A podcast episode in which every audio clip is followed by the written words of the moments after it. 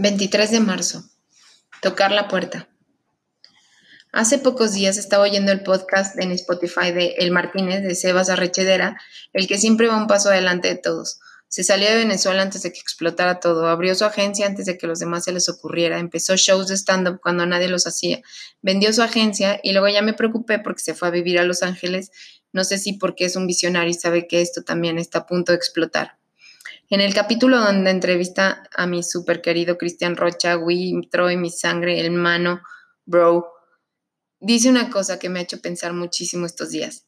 En la entrevista Troy habla de no achicarse y me encantó. Como mexicanos es casi un verbo y una tradición llegar a algún lado y sentirse mucho menos que los demás. Mi papá dice siempre que para ser torero hay que creerse torero, pero es más fácil decirlo que hacerlo y me costó perder el Young Creatives de Cannes, saber que yo era igual que el futbolista mexicano que llega al Mundial, y cuando podía haber metido el penal fue presa de sus nervios y la voló tan lejos que ni su propia madre quiso ir a recogerlo al aeropuerto, por tarugo.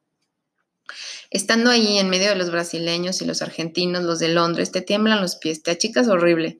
Teníamos el cuervito y yo, según yo, ideas que aún guardo como recuerdo en una hojita para acordarme de esa imposibilidad de pensar claramente y tomar la decisión adecuada. Hicimos una cosa horrorosa que no se entendía en lo absoluto. Debimos de haber hecho una de las tres buenas ideas que había en esa hoja. Había una en especial. El brief, el brief trataba sobre el VIH en las empresas y los brasileños que ganaron el primer lugar salieron con una gráfica super safe de una jeringa que decía, por primera vez esperarás que en tu empresa los resultados sean negativos. Nosotros teníamos nosotros teníamos una que era un organigrama y desde arriba, en vez de decir presidente, administrador, administrador, vicepresidente y así, iba diciendo así de fácil es contagiarse de VIH. No sé si me expliqué bien y tampoco hubiéramos a la mejor ganado nada, pero sé que al menos no nos hubiera dado pena regresar a México a hacer la otra dupla que no ganó, a hacer la mexiquiña te hace pensar si en realidad estás capacitado para representar a tu país en algo que se supone que eres bueno, porque jamás hubiera entrado a una Olimpiada de Matemáticas y confieso que en la tabla del 6 ya me voy perdiendo. Entendí un poco esta lección y decidí no achicarme, pero cuesta. Tenía que luchar por mis ideas, aunque fueran chiquititas, así como decido ahora sacar estos textos y audios que algunos encontrarán aburridos, tontos, simplones. Ya ven, así de automático es el autosabotaje. Después de tocar las puertas de la agencia de mis sueños y que se abrieran, empecé a creer que tenía el superpoder de lograr lo que quisiera.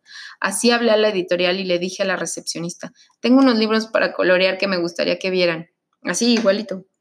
A la semana ya teníamos editorial.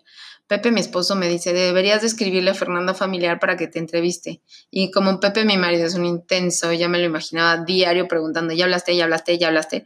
Así que hablé solo para que no me estuviera fregando, la verdad. Para mi sorpresa contesta un señor al que le dije exactamente lo mismo, solo que le agregué la palabra mexicanos.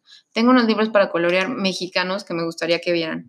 Me dio cita el jueves próximo y ahí estoy yo con mi voz de Benito Bodoque, como dice mi Gaba Durán en el programa más escuchado de México.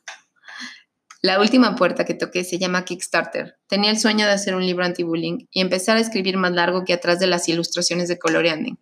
Y si no sale y no me dan nada, pues Ingesu, subí el proyecto y para mi gran sorpresa junté la lana con 52 personas que en su mayoría son mis amigos. Qué afortunada soy. Ya me lo sale, esperes poquititito más que Denis Piña está dándole al diseño editorial ahora que tiene más tiempo que nunca. La realidad es que los mexicanos tal vez nunca nos quitemos el rebozo. Siempre lo traemos como capa de Batman, así dispuestos a desaparecer como vampiro y ponernos chiquitolina al segundo si alguien voltea a vernos por temor a ser juzgados o señalados. Con todo lo que escribo, mi conclusión fue más bien que las puertas se abren porque casi nadie las toca. Somos nosotros quienes creemos que son difíciles de abrir o que estamos acostumbrados a pensar es que está perrísimo, mejor no tocamos o tocamos el timbre pero salimos corriendo. Un día Malacara me contó que cuando veía algo siempre pensaba, yo podría hacer algo mejor que eso, pero no lo había hecho y ahora lo hace con los libros, con las chelas que diseña y es un talentazo ya es tiempo de hacer lo que te venga en gana. Y si esa puerta es la persona que crees inalcanzable, la ropa que te gusta y que no te pones porque crees que no te queda, el curso que no has tomado porque ya estás grande, la conferencia que podrías armar, la fiesta de 50 que te mereces, escribir un libro que tal vez nadie te compre o abrir un podcast, aunque tengas la voz de Benito Bodoque y la risa de bruja de la pequeña Lulu. ¿Qué qué? Un podcast sin producción, sin musiquita, sin comerciales y lo que es peor, un podcast sin una locutora con voz ronca. Es un podcast en crisis donde podrás escuchar con detenimiento los clics de mi computadora y a veces el tren que pasa cerca de donde vivimos. Yo voy siguiendo a Sebas porque siempre tiene claro el camino. Espero que me oigan de vez en cuando. Este es el día que saqué este podcast y se llama Instrucciones para morir en México.